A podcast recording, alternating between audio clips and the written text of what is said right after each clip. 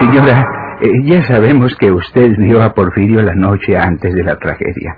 No quiero aumentar su pena, pero es necesario que me diga si Porfirio portaba ese sombrero. Eh, déjeme enseñárselo. Este, señora. ¿Lo recuerda? Sí. Ese sombrero traía Porfirio anoche, señor juez. Eh, perdone que tenga que confirmar mi pregunta. ¿Está usted segura? Sí, señor. Eh, gracias, señora. Usted disculpe.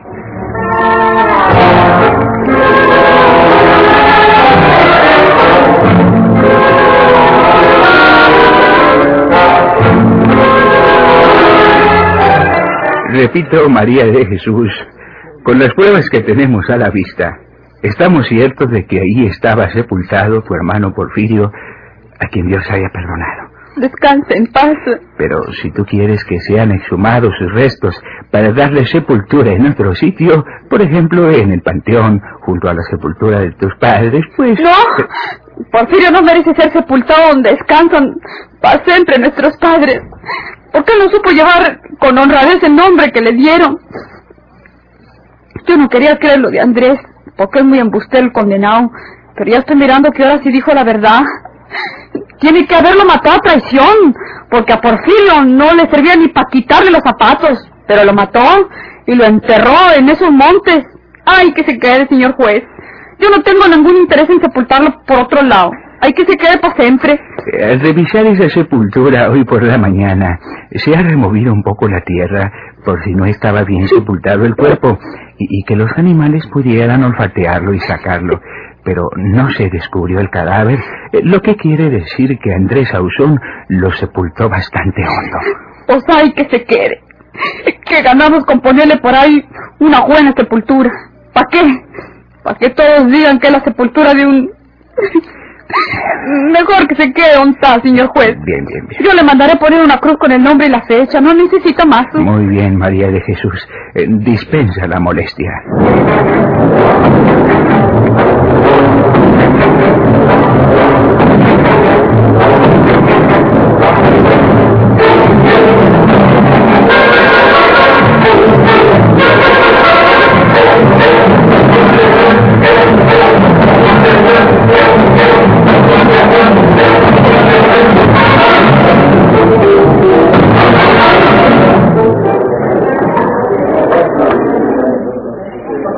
Andrés Sauzón, cuéntales aquí a los amigos cómo abrió el agua Porfirio Cadena cuando te lo echaste al plato. Cuéntales, cuéntaselos. No, pues cuidado cuando el hombre se resuelve, amigos. Yo dije, pues qué puede traer este que no lleve. Quiso sacar su pistola, pero pues yo livianito, ya tenía la mía, echando pajuelazos. Le tiré a la cabeza para que las balas no se toparan con el chaleco de hierro, pero apenas le pude dar en el cuello. Le atravesé el cuello de lado a lado. Le echó más sangre que un cabrito cuando es degollado y quedó súpito.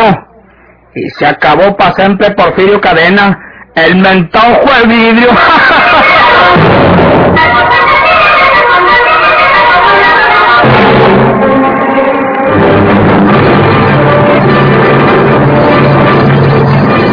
¿Por qué se hizo criminal el ojo de vidrio?